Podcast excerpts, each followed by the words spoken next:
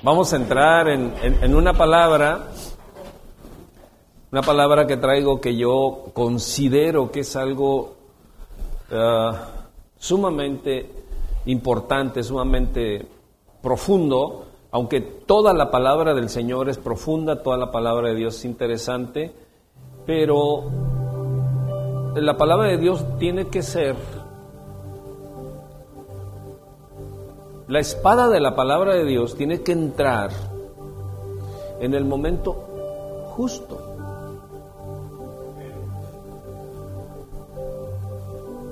Araceli, ¿cómo estás? Tiene que entrar en el momento justo. Tú no puedes sacar la espada mientras estás platicando con alguien y cortarle la cabeza o atravesarle el corazón, sino en el momento justo. Padre, nos unimos a la oración de todos los jóvenes, de tu protección, de tu escudo, Señor, tu fortaleza, tu amor, tu gracia infinita, Señor. Protección, Señor, a, a nuestras descendencias, Señor, a nuestra familia, a nuestro hogar. Gracias porque tu bondad se extiende hasta este momento, Dios. Aún es tiempo de aprovechar tu bondad, Señor, antes de que venga el juicio. Hoy es tiempo de misericordia. Hoy es tiempo de salvación. Hoy es tiempo de vida. Hoy es tiempo de oportunidad. Y gracias te damos por ello, Dios. Llegará el día en que se cerrará la puerta a eso y será por demás. Gracias Dios, te suplico que la unción de tu palabra y el poder y la fuerza, Señor, de ella pueda penetrar nuestros corazones en el nombre de Jesús y por su sangre. Y todos decimos, puede sentarse.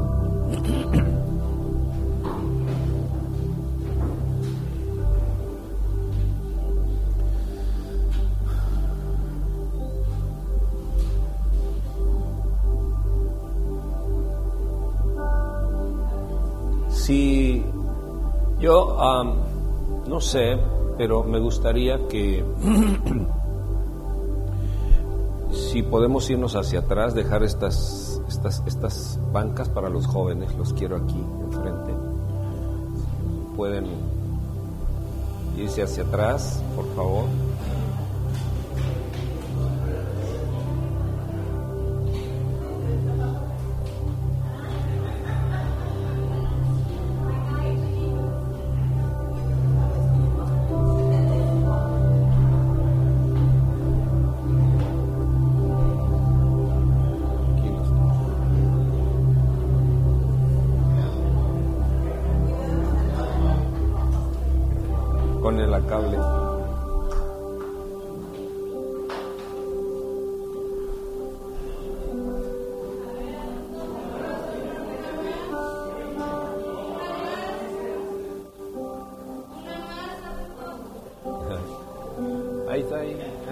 Con shalom. Perfecto. Está bien, está bien, está bien.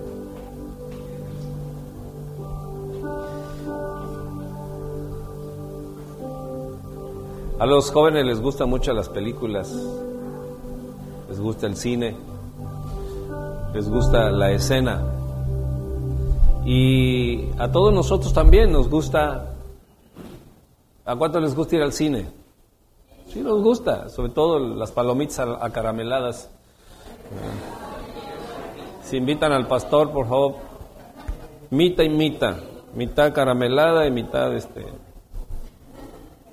de una que mi hijo este compra que tiene de todas cositas. Nos gusta.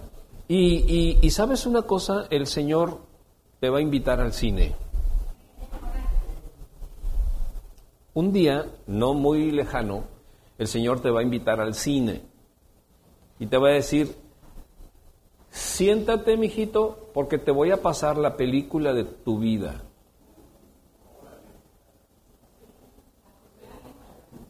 No pienses que vas a ver a Spider-Man y no. Va a estar la película de tu vida. Va a pasar ahí todo desde que naciste hasta que moriste.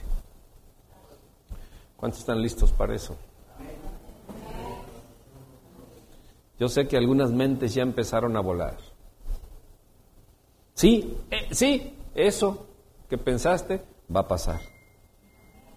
Vamos a, a, poner nuestros teléfonos en silencio. Ah, fue el mío. En silencio y vamos a, a decir, a pensar y a, abrir nuestro corazón a lo que Dios nos, nos quiera decir. Cuando, cuando, eso, cuando eso suceda, porque cantamos, sucederá. Diga todos conmigo. A ver, volteenme a ver. Y diga conmigo, sucederá. ¿Sucederá? Claro, claro. Y cuando eso pase será el juicio final. La palabra juicio, ¿qué implica la palabra juicio? Implica que hay un juez y ese juez te va a juzgar.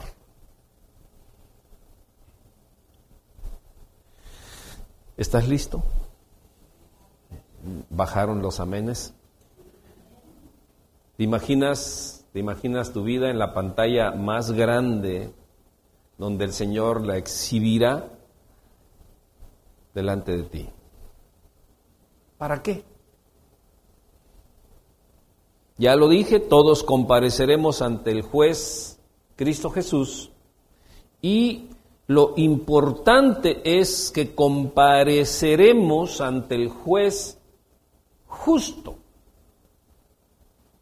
Diga conmigo, es una garantía que yo vaya a comparecer ante un juez bueno, justo, que me ama.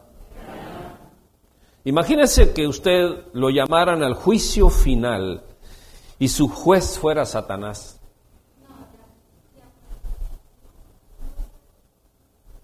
No habría esperanza, no habría absolutamente nada. Pero la garantía es que usted va a ir ante un juez justo y por ser juez justo es más temible que Satanás mismo. Por eso es que lo que le voy a decir a continuación, usted tiene que arroparlo con todo su corazón porque te voy a dar tres puntos claves para ser juzgado. Te voy a entregar tres puntos que van a ser elementos con los cuales Jesucristo te va a juzgar. Uno, las enseñanzas de su palabra, la Biblia. Dos, el libro de la vida donde aparecen los nombres de los que se salvarán y los que no aparecen allí serán condenados. Y tres, el registro de todo comportamiento de cada ser humano, bueno o malo. ¿Se los aprendieron? Uno. Dos. Y tres. Y la pregunta más importante es esta. ¿Estará tu nombre y estará mi nombre en el libro de la vida? Ahorita tal vez podemos decir, sí, amén.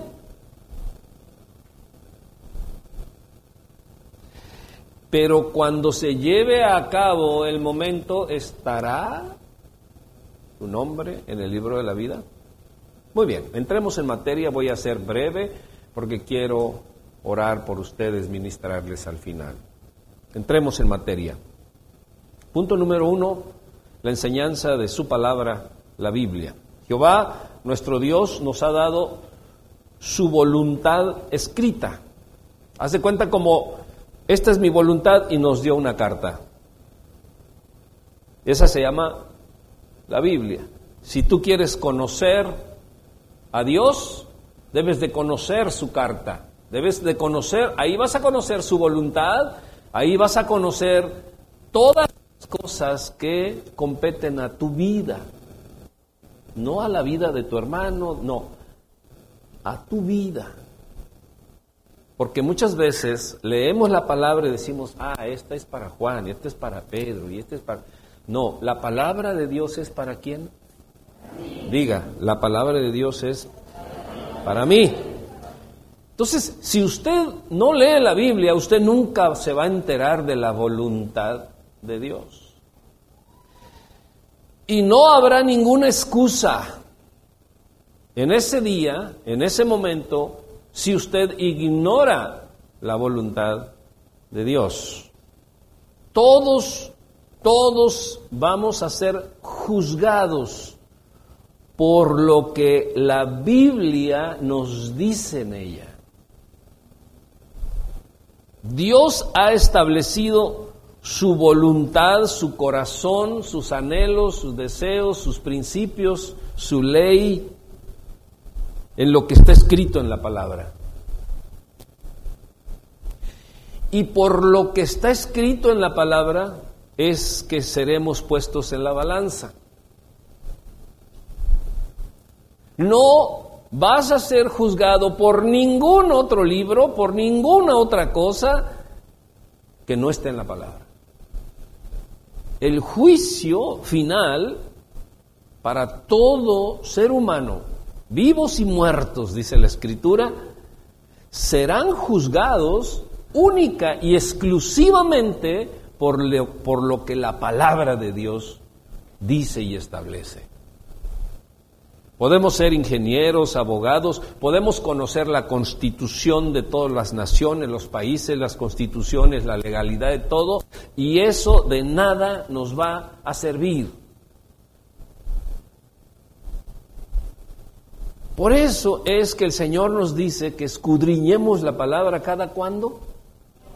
De día, de noche, todos los días, porque parece que en ella está la vida. La palabra de Dios dice, pongo delante de ti la vida y la muerte. Yo te aconsejo que tomes la vida. O sea, todo, todo lo que está escrito en la palabra, Dios tomará de su palabra para ver tu corazón en el día del juicio y saber todo lo que hay en ti de acuerdo a la palabra. Si tu vida fue conducida de acuerdo a la palabra o fue conducida de acuerdo a los sistemas del mundo o de acuerdo a los problemas del mundo o de acuerdo a los deseos del mundo.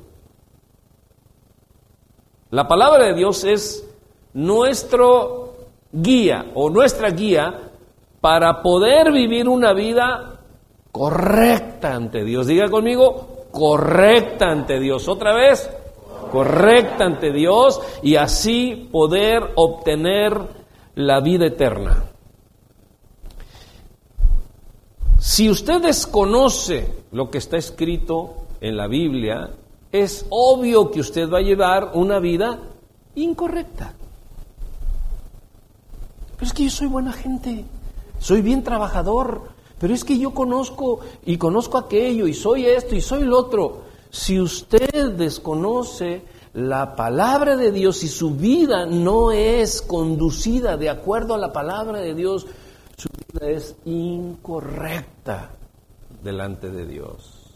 Podrá ser correctísima delante de sus amigos, muy loable y muy honorable delante de la política, delante de no sé quién, pero delante de Dios es incorrecta porque su vida no fue de acuerdo a la palabra de Dios. Porque no es el presidente de la República quien lo va a juzgar, porque no es los grandes antropólogos los que los va a juzgar, porque no son los grandes pensadores o no son los líderes religiosos quien lo va a juzgar, quien lo va a juzgar a ti y a mí será el dueño de la palabra.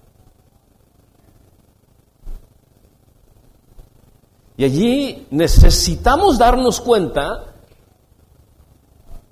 cuánto necesitamos conocer la palabra para que nuestra vida sea conducida de acuerdo a la palabra y no de acuerdo a la televisión. Y no de acuerdo al fútbol, y no de acuerdo a otras cosas, no de acuerdo a la apreciación de los grandes profesionales del mundo, sino de acuerdo a la palabra. O sea que ese primer elemento de juicio no fue sacado de la manga. Dios no, no, ah, no, a ver, a ver, ¿con qué lo voy a enjuiciar? Pues no sé, déjame. No, Dios estableció su voluntad para que nosotros vivamos una vida correcta. ¿Qué es vivir una vida correcta? Vivir una vida correcta es no pecar. No, claro que no. Porque todos los que estamos aquí somos pecadores. ¿Sí o no? Voltea a ver al que tienes a un lado y dile, oye, ¿cuántos pecados te echaste hoy? Y estoy seguro que unos traen hasta costales. ¿Verdad? Pero la vida correcta es conocer la palabra. Y la misma palabra de Dios dice, no hay uno solo. Justo, no hay uno solo que viva una vida santa no hay uno solo que no haya pecado, pero tenemos al gran abogado, que es Cristo Jesús nuestro Señor. Pero si nosotros no nos damos cuenta de lo que dice la Escritura, vamos a vivir una vida de acuerdo a nuestra voluntad y no de acuerdo a la voluntad de Dios. Entonces no es tanto que tanto peques, sino que tanto conoces la voluntad de Dios. Lo repito, no es tanto que tanto peques. Porque estoy seguro que más de tres podrían pensar, uy, no, pues entonces ya estuvo. O sea, yo tengo una vida muy pecadora y yo la verdad me gusta el camarón con coco. Y, entonces nosotros mismos empezamos a hacer un... No, no, no es así. Es por eso que yo, eh, como enviado del Señor, te estoy diciendo que en el día del juicio te enjuiciarán por la palabra de Dios.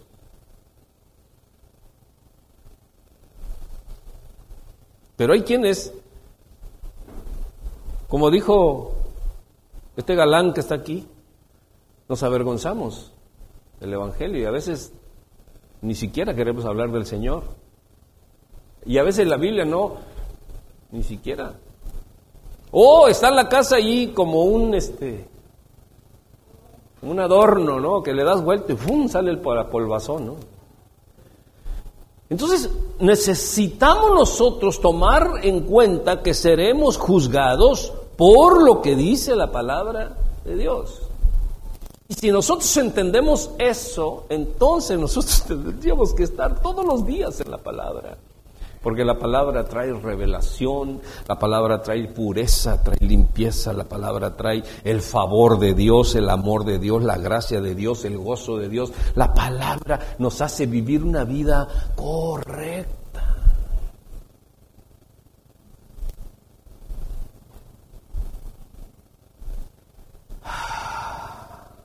Santiago 1, 21 y 22 por la palabra de Dios hemos sido renacidos, hemos sido transformados y Pablo siempre expresaba su anhelo de que el cristiano se aferrara a la palabra de Dios.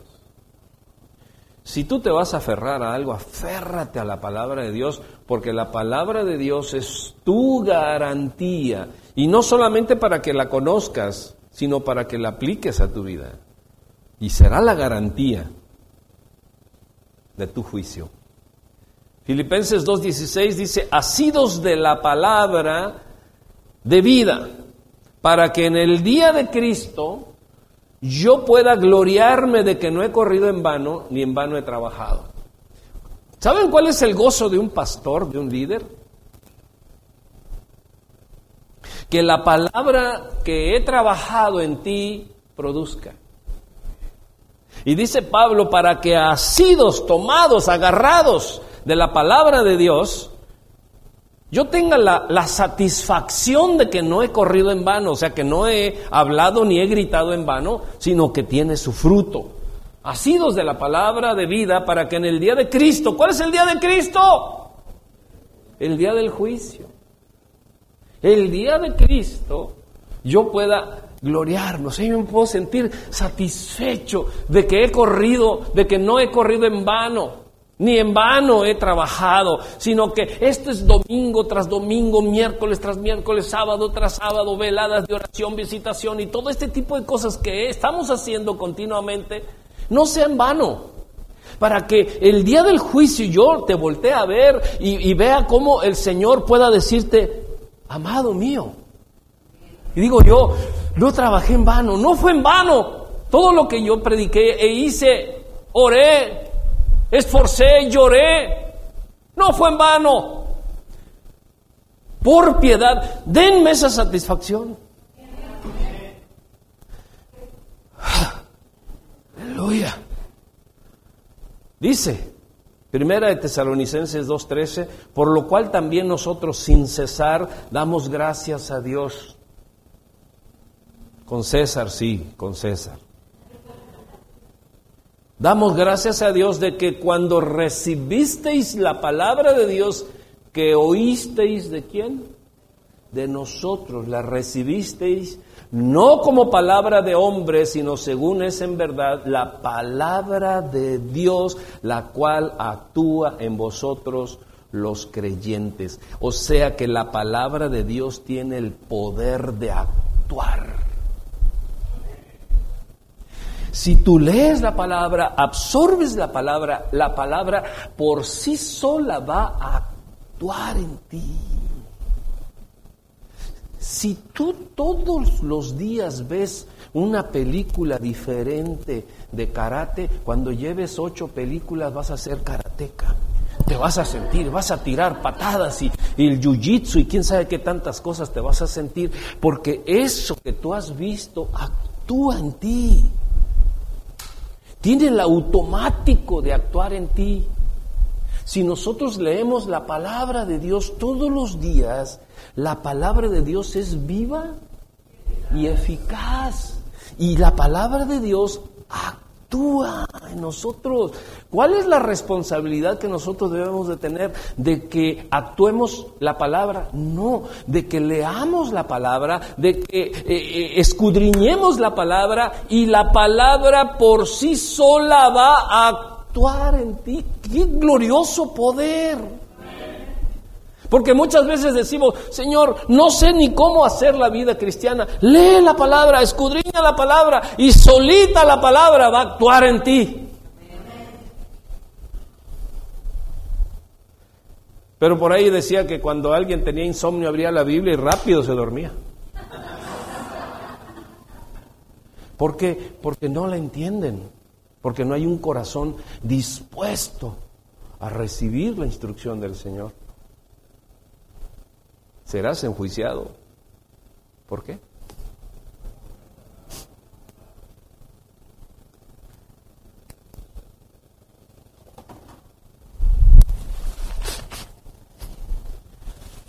Tengo algo de gripa, pero no COVID. No se espante.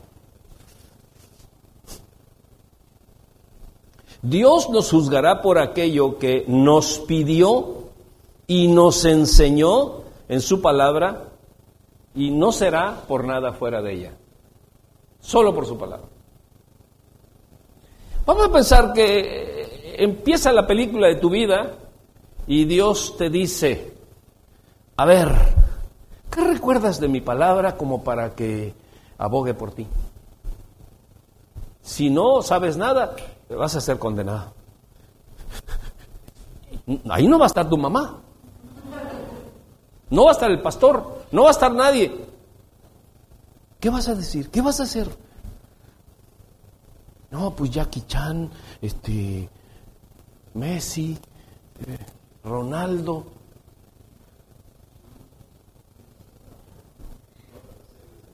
Las series de Netflix.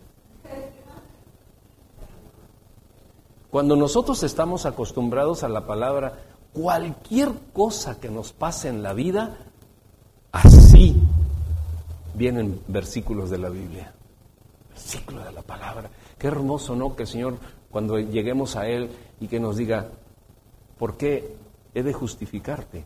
Señor, porque en tu palabra, en Proverbios dices esto, en Salmos dices esto otro, en Primera de, Juan dices esto, aquello, y también en Apocalipsis dices, y esto dices para mí, y dice la Escritura que yo soy justificado por la sangre de Cristo Jesús en esto y en esto y en esto y en esto. Y entonces el Señor dice, wow, mi hijito, qué bien, te sabes mi voluntad, la conoces. Pero si no, pues no. El que sí, sí.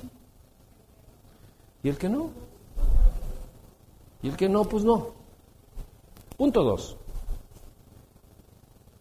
Hay un libro, que es el libro de la vida.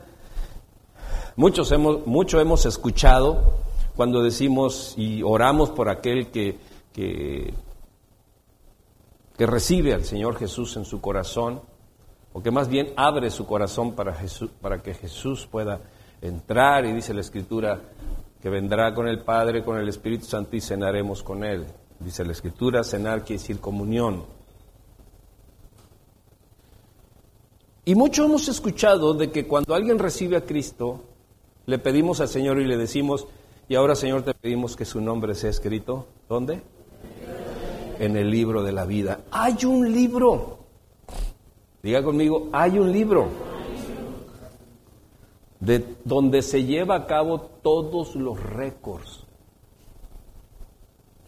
Esos de los récords que los récords que vemos en las olimpiadas y que vemos en los deportes y que vemos en la política y todo, es una copia barata del libro de los récords que Dios tiene de cada uno de nosotros.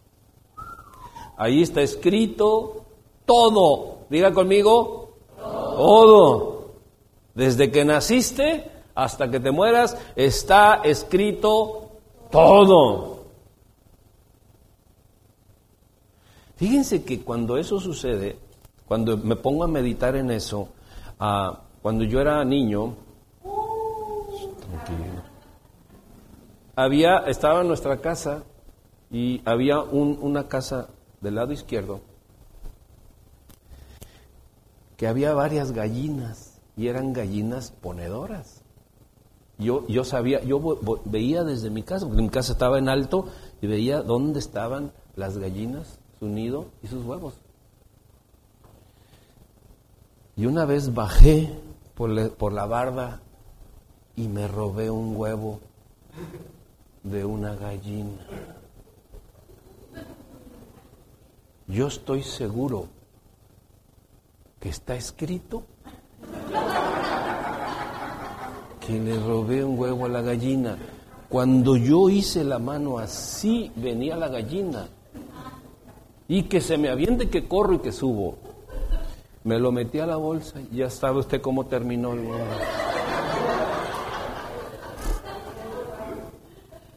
Bueno, las cosas más ínfimas que tú te puedas imaginar están, no solamente están grabadas, están escritas.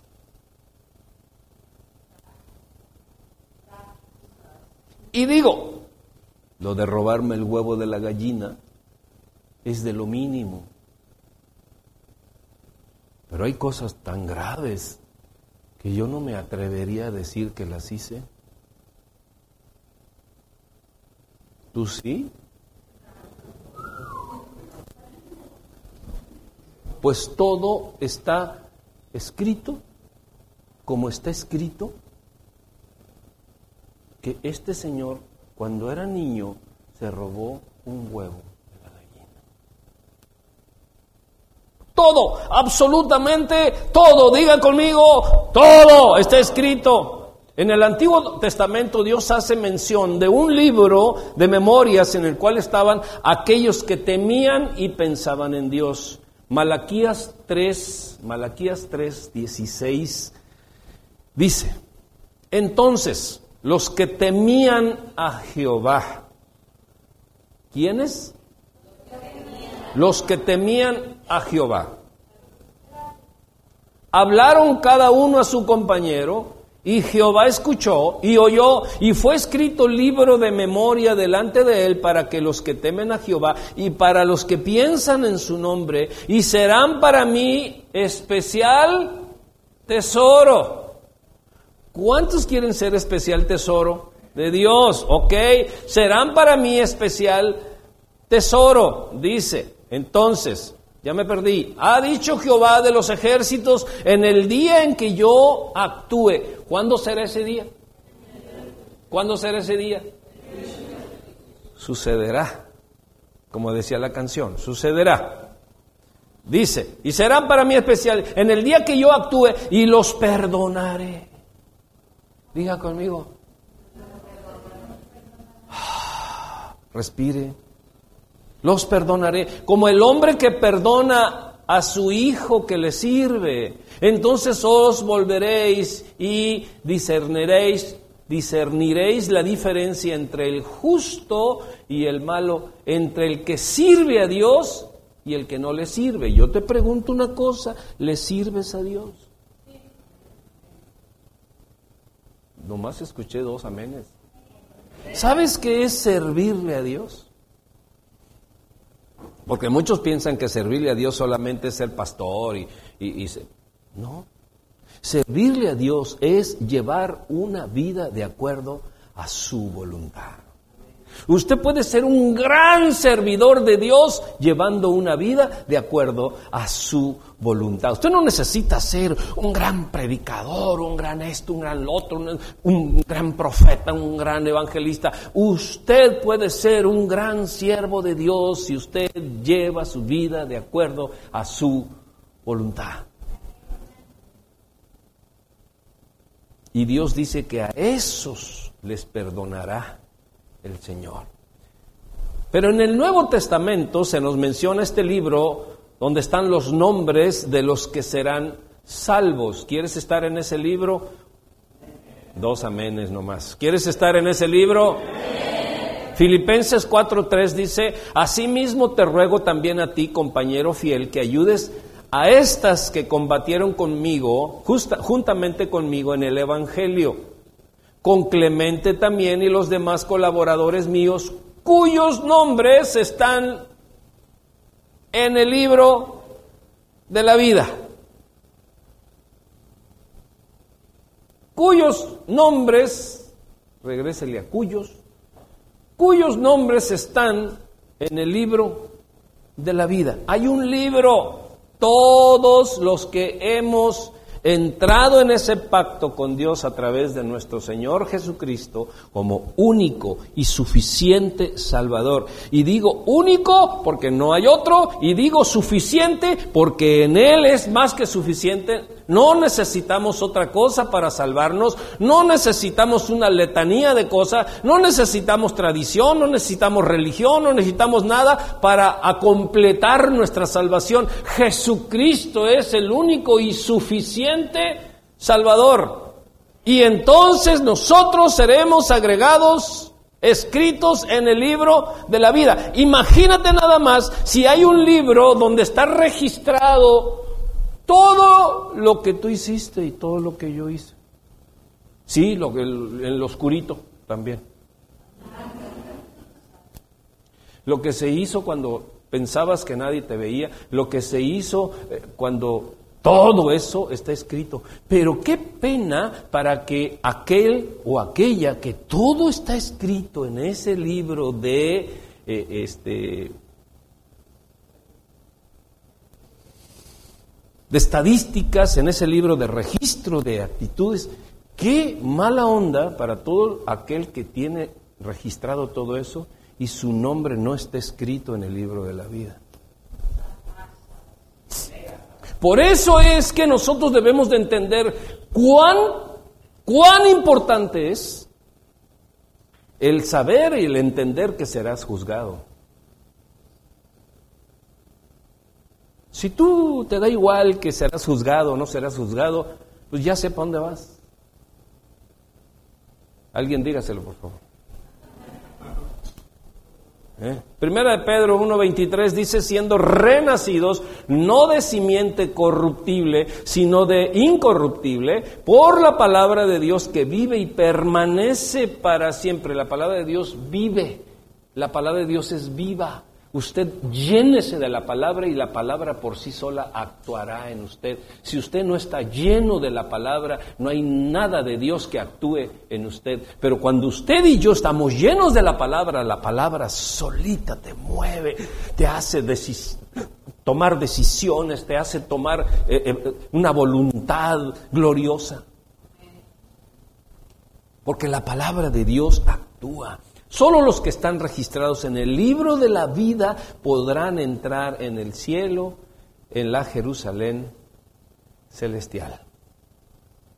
Apocalipsis 21, 27, no entrará en ella ninguna cosa inmunda o que hace abominación y mentira sino solamente los que están escritos en el libro de la vida del Cordero. Apocalipsis también lo remarca, también lo dice, los que están escritos en el libro de la vida del Cordero. O sea que debemos seguir todos los días en comunión con Dios. Algunos creen que porque hicieron una confesión hace no sé cuánto tiempo, serán salvos y siempre salvos. Pero vamos a ver qué nos dice la Escritura para que no nos engañemos.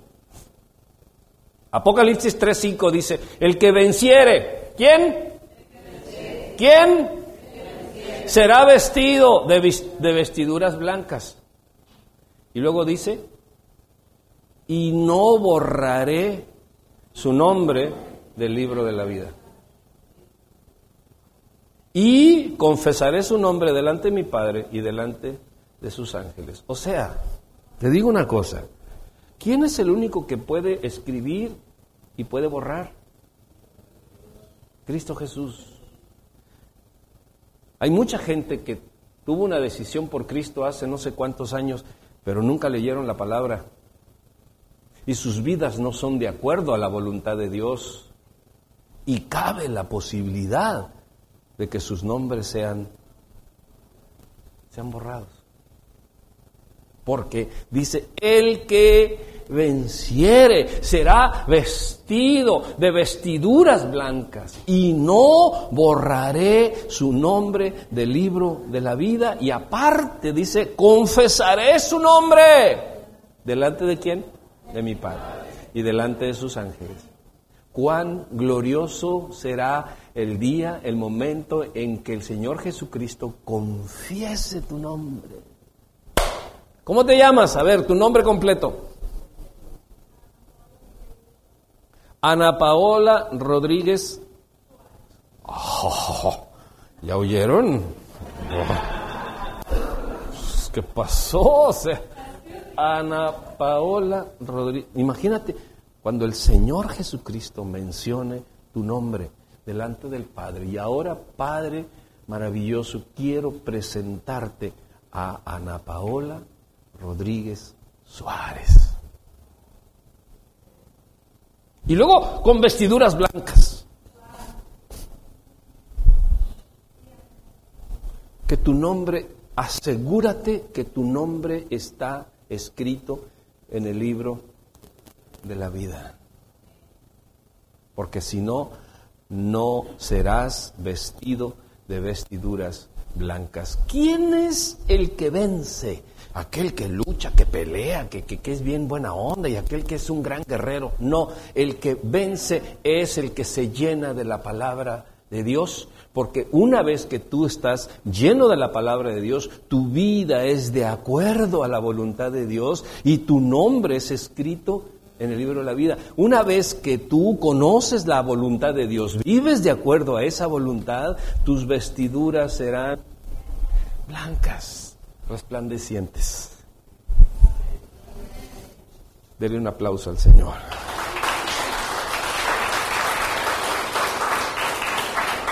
Y el último punto, se lleva un registro de las obras de cada persona. Hay un registro de todas, absolutamente todas tus obras, todo lo que dijiste, todo lo que hiciste, todo lo que pensaste, todo de lo que te abstuviste, todo de lo que pudiste hacer y no hiciste, todo de lo que deberías de hacer y no hiciste, todo, todo, todo, todo, se lleva un registro. El punto número uno es que la palabra. El punto número dos, hay un libro de la vida. Y el punto número tres es que hay un registro de las obras de cada persona. Según de Corintios 5:10 dice, porque es necesario que todos nosotros comparezcamos ante el tribunal de Cristo. Es necesario, diga conmigo, es necesario.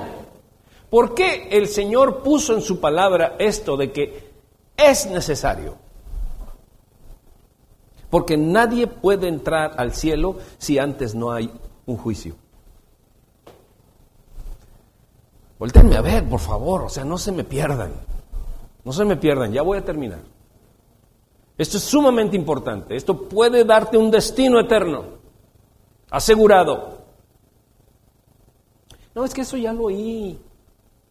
Qué bueno. Pero si el Señor me dio este mensaje, porque yo traía otro mensaje, y el Señor me dijo, habla de esto, es porque hay un interés en el Señor de asegurar que tu nombre esté escrito en el libro de la vida. Entonces, mis hermanos, ¿por qué es necesario que todos comparezcamos?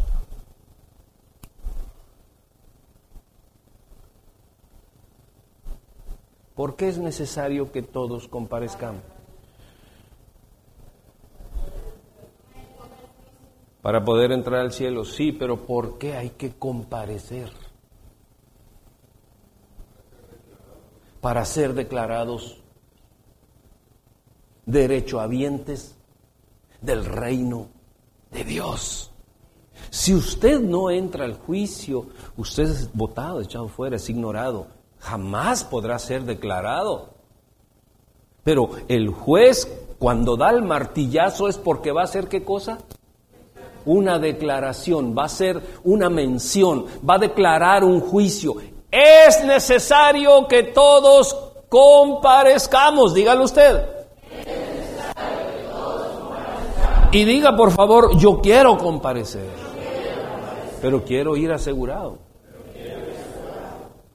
Si usted no tiene seguridad, como quiera va a comparecer, quieras o no quieras, vas a comparecer. ¿Cómo se sentía usted cuando usted había, eh, el maestro le dice, la próxima semana tendremos examen?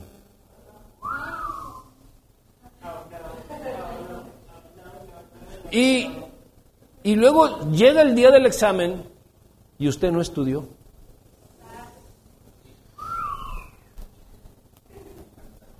¿Cómo, cómo llegaría usted al examen?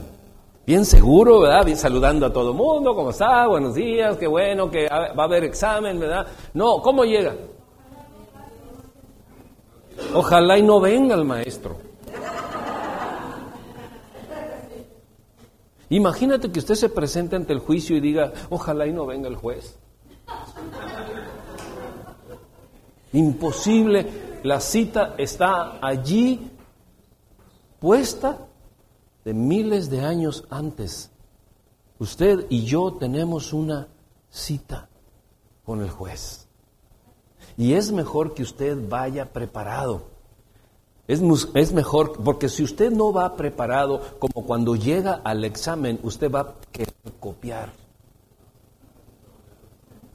A ver, me, me voy a sentar junto al cerebrito de la escuela para echar mi ojo así, ¿no? La comparecencia, mis hermanos, es individual. Usted no va a poder copiarle a nadie, no va a estar ahí su mamá, no va a estar su pastor, no va a estar su esposa o su esposo, no va a estar su hermano, no va a estar nadie, solamente estarás tú y el juez.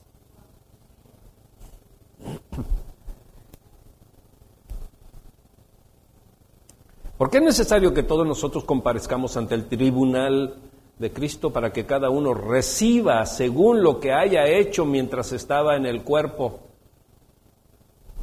A ver, Todos los que están aquí están en el cuerpo, ya se murieron. Aquí están. Es más, te doy permiso de que le pellizques el cuerpo al que está a un lado. Ahí está, ahí está. Y mientras tú estés en el cuerpo, sigues, sigues haciendo cosas. Mientras tú y yo estemos en el cuerpo, seguimos haciendo cosas. Ay, ay, ay.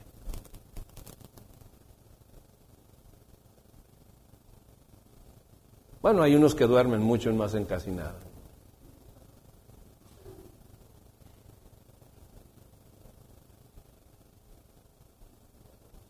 ¿Aún estás en el cuerpo? ¿Sigues haciendo cosas? ¿Aún estás en el cuerpo? Sigues haciendo cosas. Pero dice la escritura que es necesario que comparezcamos cada uno según haya hecho mientras estaba en el cuerpo y luego dice, sea bueno o sea malo. ¿Qué es lo bueno que podemos hacer? La voluntad de Dios, conocer la voluntad de Dios y hacer la voluntad de Dios. Y el solo hecho de no conocer la voluntad de Dios y aunque hagamos cosas excelsas para el mundo, es lo malo delante de Dios. Por eso es que muchas personas no pueden aceptar, sobre todo los intelectuales, no pueden aceptar la palabra de Dios, porque dicen, yo soy licenciado, yo soy ingeniero, yo soy, yo hago, yo soy una, una mujer, un hombre de provecho para la sociedad. No creo que Dios me vaya a juzgar por ser un hombre, una mujer productiva. Dios no te va a juzgar por eso. Dios te va a juzgar si conoces su voluntad y vives de acuerdo a su voluntad.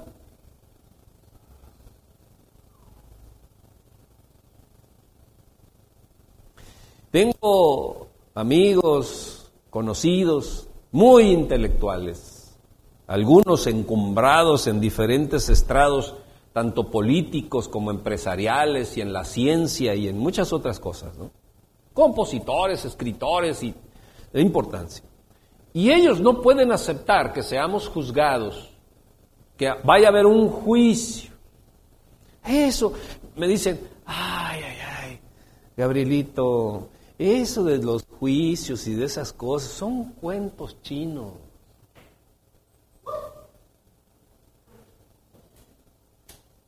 Porque por encima de todas las cosas está la ciencia. ¿Quién creó la ciencia?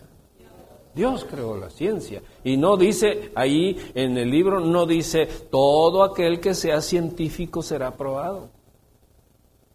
No, sino que todo aquel que conoce la voluntad de Dios y lleva a cabo su vida de acuerdo a la voluntad de Dios será aprobado. Y es necesario que comparezcamos. Seremos juzgados por todo lo que hayamos hecho. Romanos 2, 5 y 8 para terminar, pero por tu dureza y por tu corazón no arrepentido, atesoras para ti mismo ira para el día de la ira. ¿Cuándo será el día de la ira? El día del juicio y de la revelación del justo juicio de Dios. Va a ser un justo juicio, diga conmigo, justo juicio. Nadie podrá ser justificado por sí mismo, por sí solo, por sus aptitudes, sino por el justo juicio de Dios, el cual pagará a cada uno conforme a sus obras. Vida eterna a los que perseverando en bien hacer buscan gloria y honra e inmortalidad, pero ira y enojo a los que son contenciosos y no obedecen a la palabra, no obedecen a la verdad, sino que obedecen a la injusticia. Todo aquel que quiere hacer su santa voluntad obra en injusticia. Pero es que yo aquí soy el que mando. Pero es que porque soy tu madre. Pero es que porque yo... Diga conmigo, por favor, diga conmigo esto. Todos seremos juzgados. Y si no obedecemos a la verdad, entonces estaremos obedeciendo la injusticia. Apocalipsis 20:12 dice, y vi a los muertos, grandes y pequeños, de pie ante Dios. Muertos. ¿Usted está muerto? Ok. Y vi a los muertos, grandes y pequeños, de pie ante Dios, y los libros fueron abiertos. Y otro libro fue abierto, el cual es el libro de la vida. Y fueron juzgados los muertos por las cosas que estaban escritas en los libros, según qué?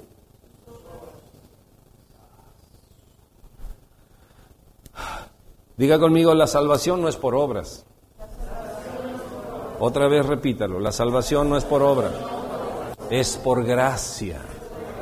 Pero una vez que nosotros entramos al mundo de la gracia, es necesario que conozcamos la voluntad de Dios para vivir una vida de acuerdo al corazón de Dios. Y es allí donde se desarrollan las obras buenas o malas.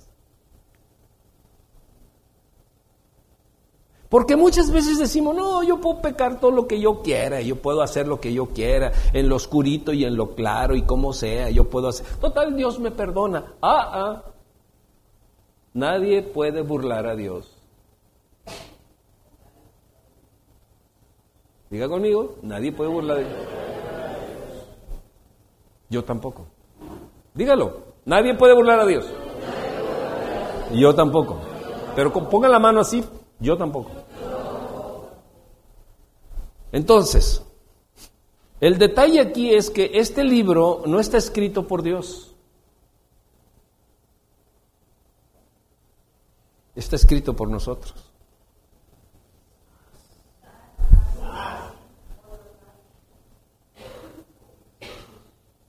Este, este, libro no está escrito por nosotros, por Dios. Dios quisiera, como, como, como la mamá, vamos a pensar que, que, usted, eh, alguien por allá, le dicen, oiga, descríbame a su hijo. Ah, como la, como la, como la zorra que perdió a su zorrito, ¿no? Andaba buscando a su zorro. Oiga, señor caballo, no ha visto a mi zorro. ¿Cómo es? cola dorada, ojos expresivos. No, pues no. Oiga, señora jirafa, no ha visto a mi zorro. ¿Cómo es su zorro? Es que lo perdí yo. ¿Cómo es su zorro? Cola dorada, ojos expresivos. Dijo, no, lo único que vi es un, es un zorro roñoso, prieto, que estaba... ¡Ese es! ¡Ese es!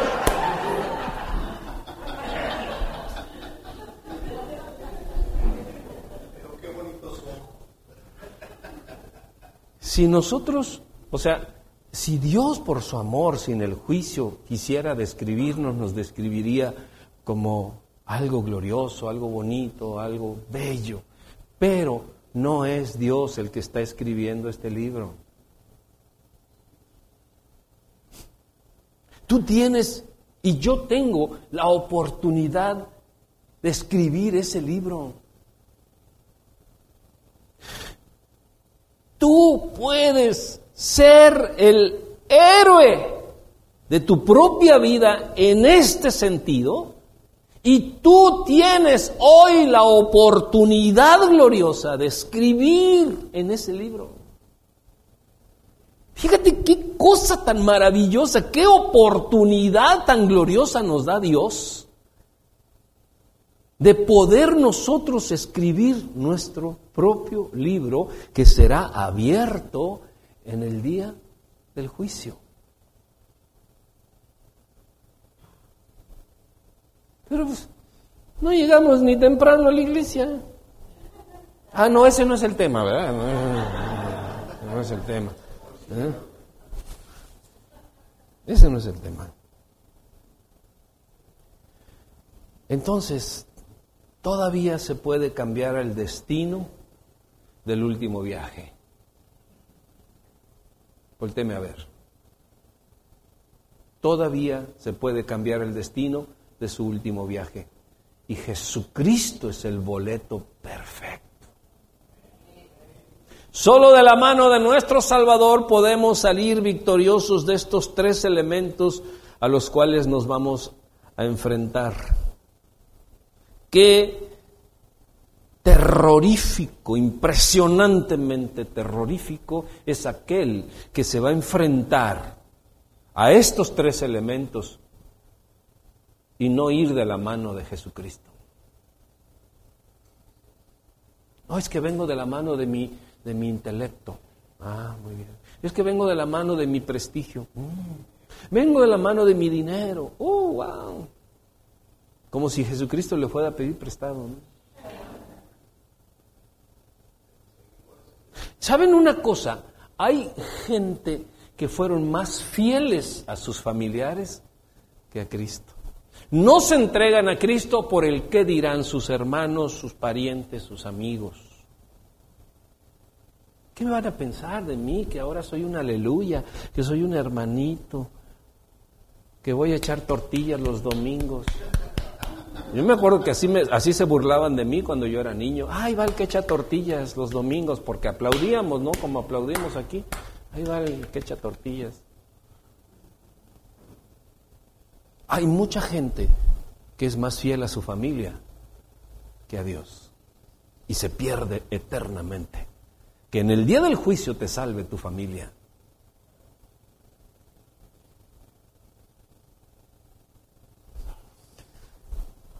¿Por qué, Señor, me haces predicar este mensaje? No lo sé, aunque sí lo sé. Porque hoy era el momento de que esa espada entrara. Porque si no, nos seguimos justificando que no, que la pandemia, que el virus, que el recontravirus y el recontra no sé qué, y la, la, la, ¿cómo se llama? El, el, el, ¿no? ¿Cuál era la primera? El refuerzo, la delta, la omicron, el cronocron, ya no alcanza el brazo para tanta y, el miedo de una cosa y de otra, y vivimos una inseguridad. Y preferimos eso que vivir una vida agradable a Dios, en la voluntad de Dios. Dios dice en su palabra, no dejes de congregarte como muchos tienen por costumbre, porque se perderán. ¿A poco creen que, yo les quiero ver la cara todos los domingos?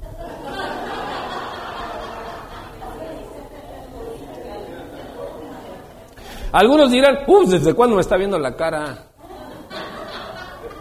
No, ustedes son mi familia y yo los procuro y los amo y les llamo y pongo mensajitos y vengan y asistan y congréguense, pero no es tanto lo que yo les ame como lo que les ama el Señor. Y por eso es que el Señor a través de mí, a través del pastor, a través de mi esposa y a través de los servidores y a través de los eventos, todo esto, y usted cree que no cuesta diseñar una cosita como esa, cuesta diseñarlo, cuesta tiempo, es por amor del Señor a usted, para que se congregue, para que ponga en primer lugar su voluntad y el hecho de saber de que un día usted será enjuiciado. Y lo que queremos es que usted salga probado. Porque muchas veces ponemos por encima nuestras necesidades. No, es que usted no sabe las necesidades que tengo. No tengo ni para el camión para ir a la iglesia. Pues véngase a pata. Si usted vive lejos y la reunión es a las diez y media, pues párese a las cinco y véngase a las ocho de la mañana y llega. Yo estoy seguro que llega. Con las patitas adoloridas, pero llega. Y estoy seguro que cuando eso suceda, Dios le regalará un auto. Pero Dios quiere ver que usted hace su voluntad. Que Él es el número uno en su vida. Jóvenes, se los digo. Ustedes se van a enfrentar a una generación cada vez más agresiva Y si ustedes no son cristianos al 100%, esta, este mundo, este sistema los va a engullir.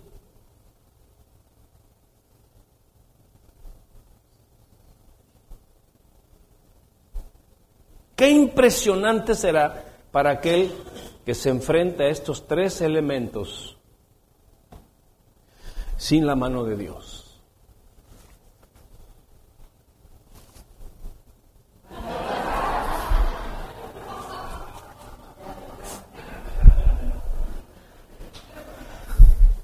Son pocos santos.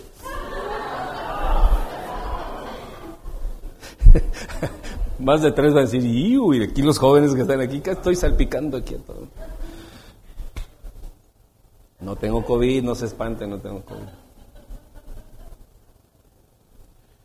Qué importante es que tú y yo sepamos estos tres elementos y los tengamos en nuestro corazón. Número uno, Número dos. Y número tres, el registro de todos nuestros hechos. Yo te pregunto, si en este momento fueses llamado al juicio,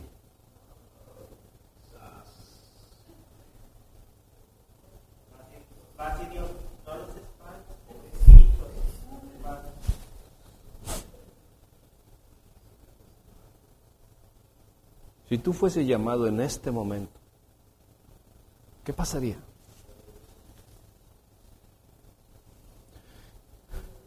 ¿Qué pasaría?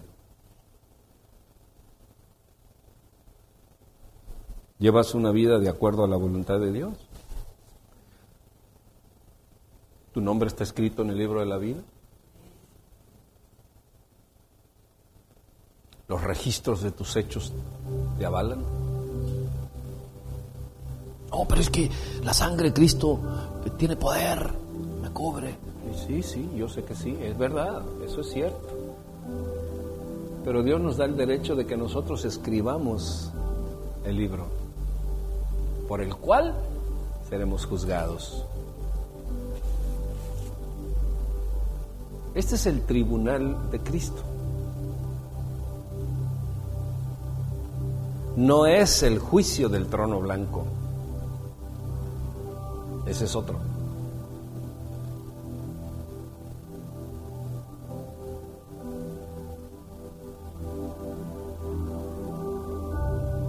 Hay una gran diferencia entre el tribunal de Cristo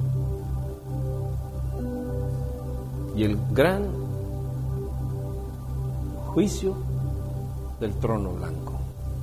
Ahí no hay ninguna esperanza.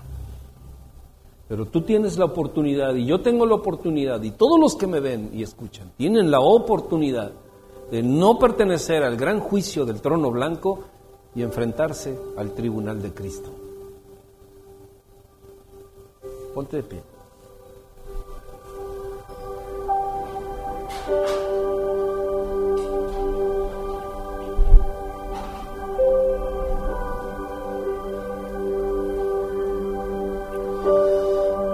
Cierra tus ojos.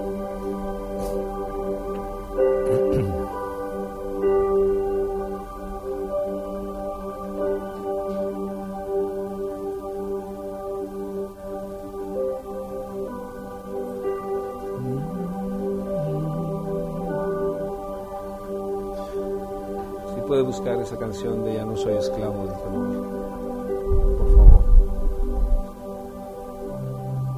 Este momento puede ser tan, tan importante en tu vida.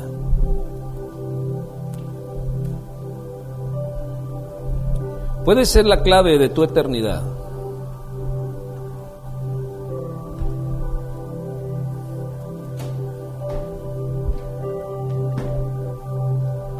O puede ser que solamente lo pases por alto digan, también no es importante.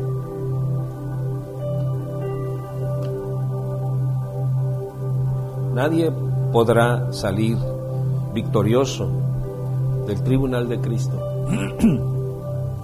si no puede aprobar estos tres elementos. La única manera en que podemos aprobar estos tres elementos es de la mano del Señor Jesús. La única forma en que nosotros podemos asegurar y tener la garantía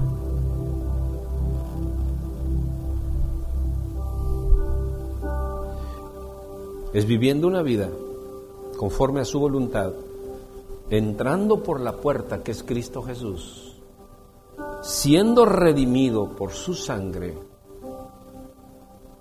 siendo escrito tu nombre en el libro de la vida y salir victorioso de todo el balance de tus acciones.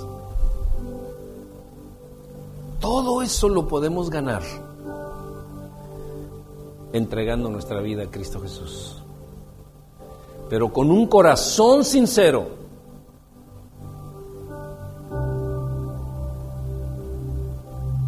Un corazón sincero, porque de nada te servirá todo el prestigio que tú puedas ganar en el mundo.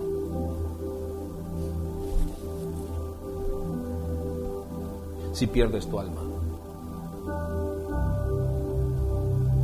Levanta tus manos a Dios, todo aquel que quiera vencer estos tres elementos, todo aquel que quiera asegurar estos tres elementos, levante sus manos, levante sus manos, levante sus manos.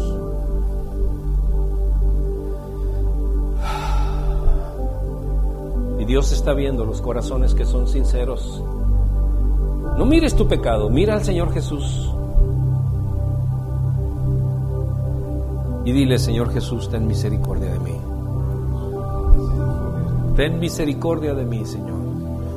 Hoy que es tiempo de gracia, hoy que es tiempo, hoy que es tiempo de lograr la victoria y de ser yo, Señor, el que puede escribir ese libro.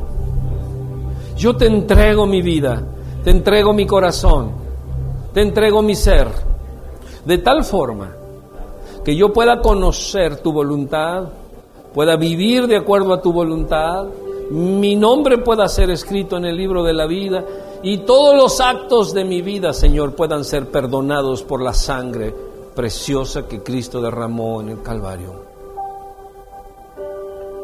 Hoy, Señor, quiero sincerarme contigo. Si yo no tenía la seguridad de poder atravesar estos tres elementos de manera victoriosa, hoy, Señor,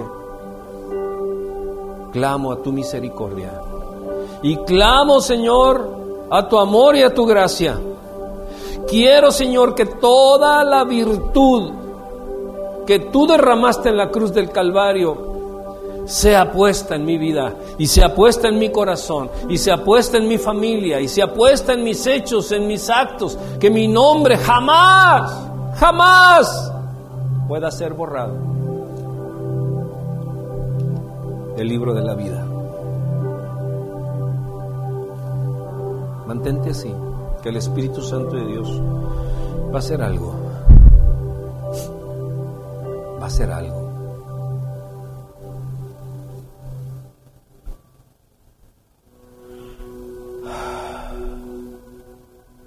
Bajen sus manos, cierren sus ojos, bajen sus manos.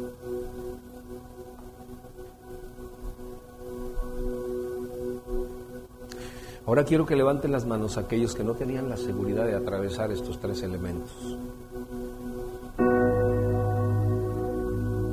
Muy bien. Señor, mira esas manos. Mira esas manos, Señor.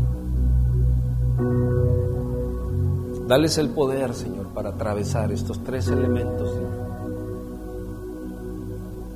Señor, dales la gracia, los fundamentos, el desarrollo, la madurez. Para permanecer, Señor, en tu voluntad.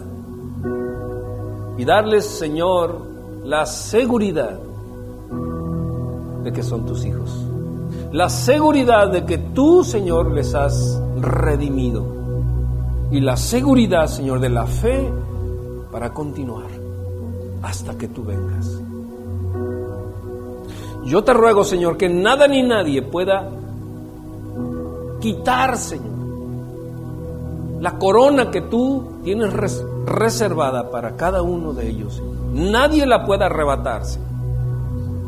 Que el derecho que tú ganaste en la cruz para cada uno de ellos y por su voluntad de haber reconocido su pecado y recibido el agua de la vida en ti, Señor, les pueda asegurar la permanencia en el caminar contigo, Señor. Te ruego, Señor, para todos aquellos que nos ven, que puedan tener sus manos levantadas, que puedan asegurar de que estos tres elementos los pasarán, Señor, pero de tu mano, de tu mano. Porque tú eres nuestro juez justo y verdadero. Declaramos esta mañana, diga conmigo, declaramos esta mañana que tú eres nuestro juez justo y verdadero. No aceptamos ningún otro juez más que tú, Señor Jesús, porque tú fuiste el que derramaste tu sangre de tu cuerpo para que yo fuese justificado. Hoy tomo esa verdad y la nido en mi corazón, la atesoro en mi corazón para gloria de tu santo nombre. Amén. Vamos a cantar este canto.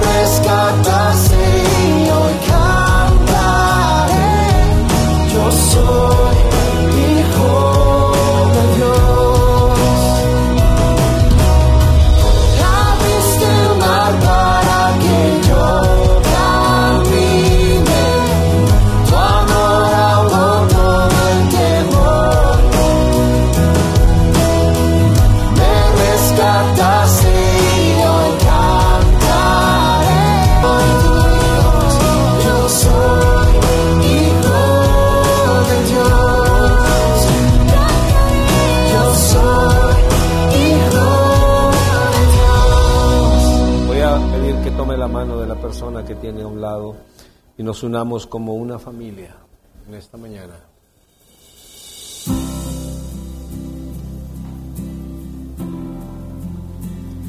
Dígale, Señor y Dios, somos tu familia.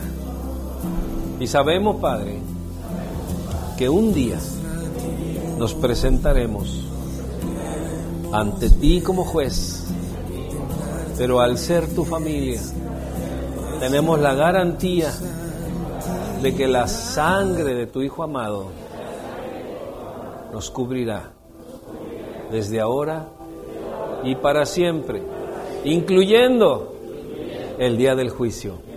Ahí estaremos presentes en ese tribunal, pero con la cobertura de tu gracia, de tu amor y de tus leyes, Señor. Te bendecimos en el nombre de Jesús. Somos